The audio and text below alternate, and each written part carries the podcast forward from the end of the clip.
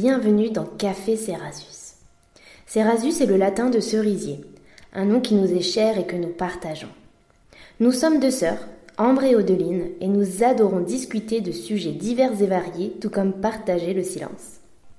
On s'accorde le droit de ne pas tomber d'accord sur tout, mais on respecte profondément nos avis, quoi qu'il arrive. Nos réflexions sont bienveillantes, sans jugement et évidemment non exhaustives.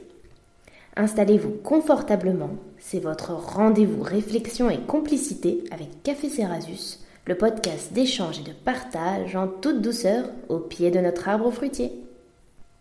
Ce temps de parole est tombé comme une évidence après nos multiples échanges sur tous les sujets du quotidien, car même en vivant ensemble, puis séparés, même en se ressemblant tout en étant totalement différentes, notre grande passion reste quand même de débattre, surtout quand nos opinions sont différentes ou nuancées. Dans notre société, les langues se délient de plus en plus et selon nous, les gens osent enfin dire ce qu'ils pensent et affirmer leurs croyances, quitte à choquer ou à dérouter. Ce podcast se veut bienveillant, il est donc important de rappeler que les opinions ou les commentaires que l'on pourra avoir ne sont en aucun cas des jugements. Bienvenue à vous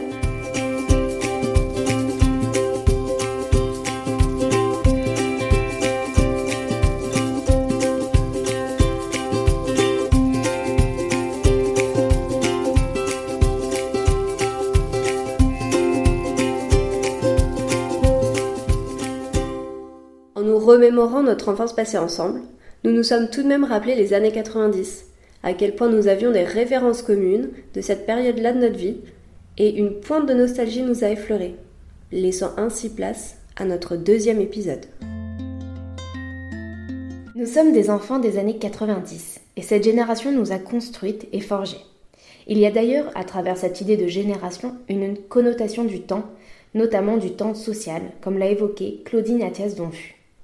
En effet, chaque individu se reconnaît socialement à travers une époque dans laquelle il a grandi et évolué, à l'aide de, références communes et des formes d'identification.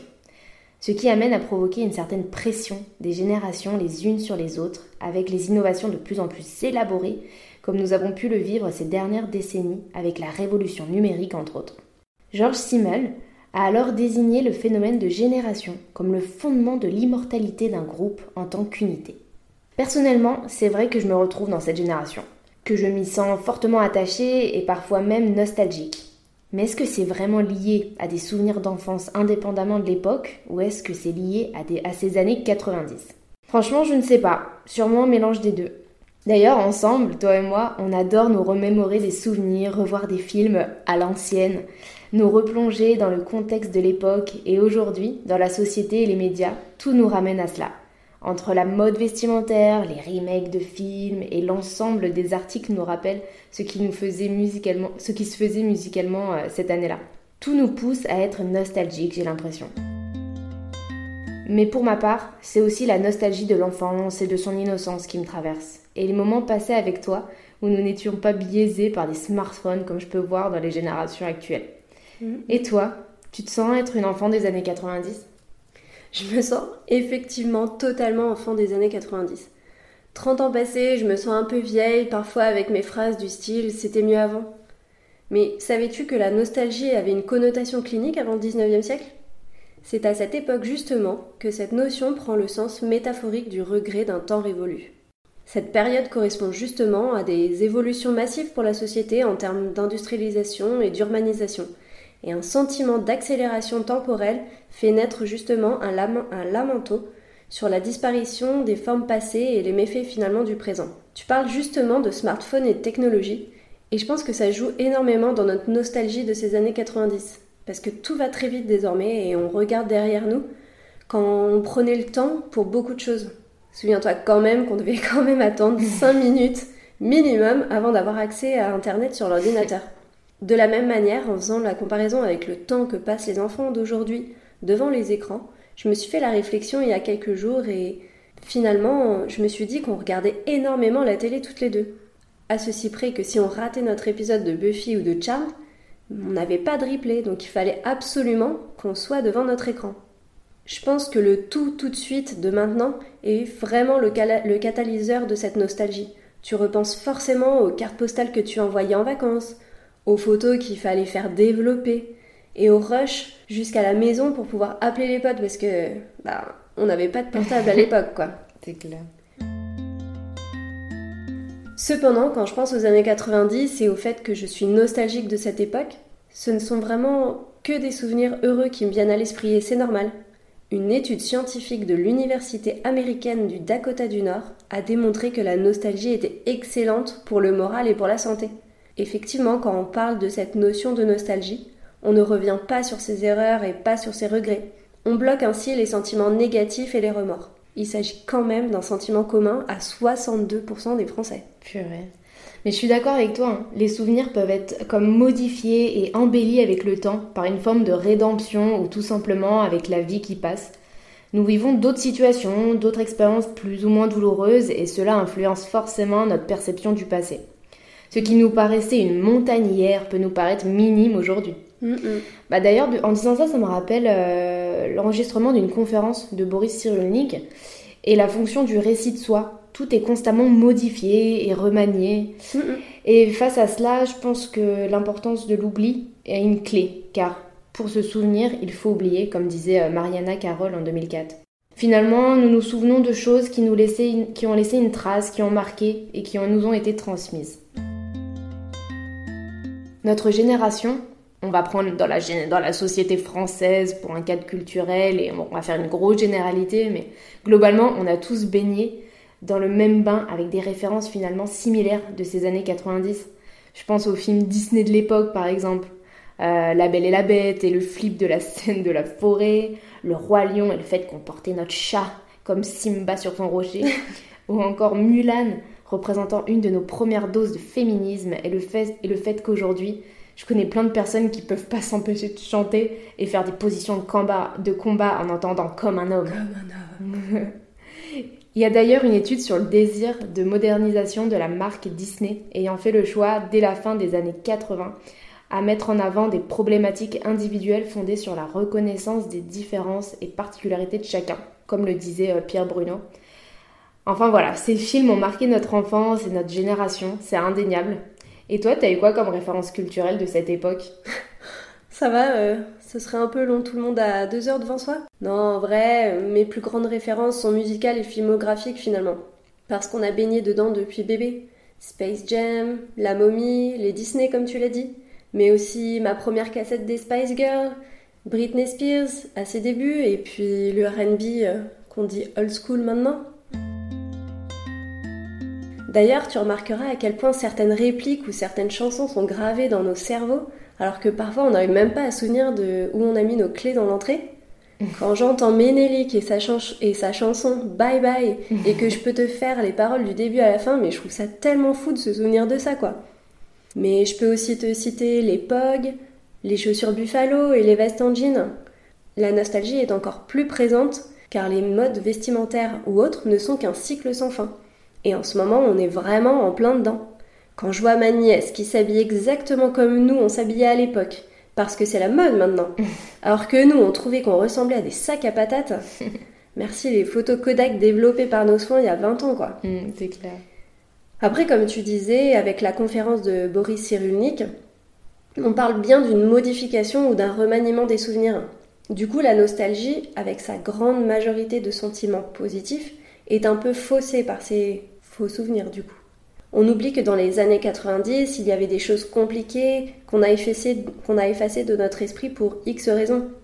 Je pense que pour vraiment apprécier la nostalgie et faire un bilan par rapport à maintenant, il est nécessaire aussi de se souvenir des choses négatives que l'on a vécues.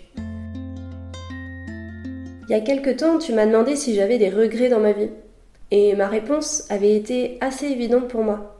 C'est sûr, il y a des choses que j'aurais aimé faire différemment, des comportements que je n'aurais pas dû accepter ou avoir, mais ce sont toutes ces petites additions qui font la personne que je suis aujourd'hui.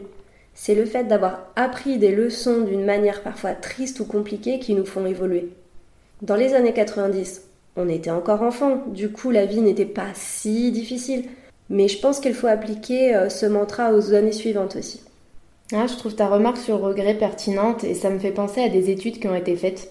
Euh, notamment en psychologie sociale, sur l'effet des justifications sur le regret et le fait que si certains de nos actions, choix ou comportements antérieurs sont éprouvés comme des regrets, l'intensité de ce sentiment est diminuée s'il était finalement justifié à l'époque. Car, je cite, il est plus difficile d'imaginer un monde où cette décision n'aurait pas été prise, comme le mhm. montre Jean-François Bonnefond. Dans le même cas que toi, je ne ressens pas de regrets en tant que tel. Mais quand je replonge dans mon enfance, je revis plutôt des situations différemment en prenant en perspective le regard des autres personnes qui partagent ce souvenir. Je repense notamment à mes crises d'angoisse lorsque j'étais petite, mm. tu dois t'en souvenir.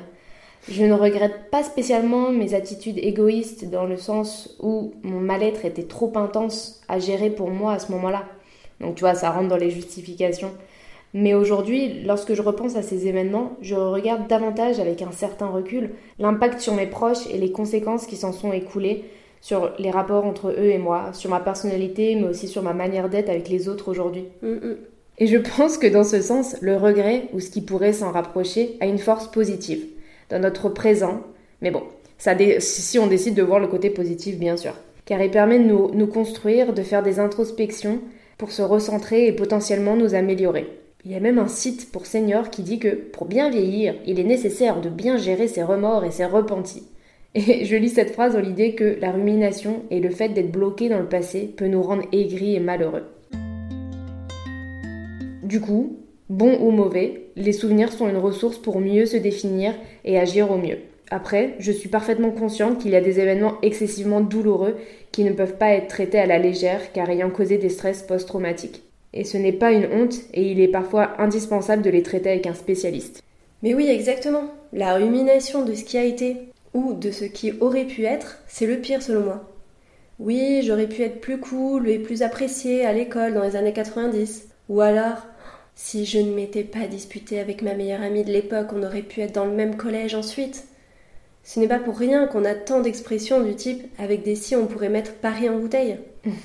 Quand j'y pense, revenir en arrière, repenser aux années 90, c'est la folie, c'est l'insouciance et du coup la nostalgie. Cependant, Svetlana Boym parle justement des relations complexes qui existent entre le passé, le présent et l'avenir.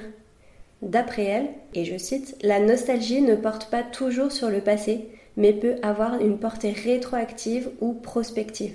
Fin de citation. Je trouve ça fascinant de voir que la nostalgie se construit parfois autour des attentes et des inquiétudes à l'égard de l'avenir, et que l'espérance n'est jamais bien loin du lamento de la perte. Tout est une question de temporalité. Dans le passé, la nostalgie a cette posture irréversible, alors que dans le futur, on voit la nostalgie comme on aimerait que ça se passe. Il y a donc une forme d'utopie et les actions à mettre en place pour y arriver ne, dépendent que de nous. Affaire à suivre donc. Ouais, je suis d'accord. Et tu vois, sur les questions de temporalité, je me demande juste si euh, où est-ce qu'on va aller dans l'avenir? C'est vrai que là, de me dire euh, passé, présent, futur, je me dis mais où va l'humanité? C'est vrai qu'on vit une période vraiment chelou en ce moment.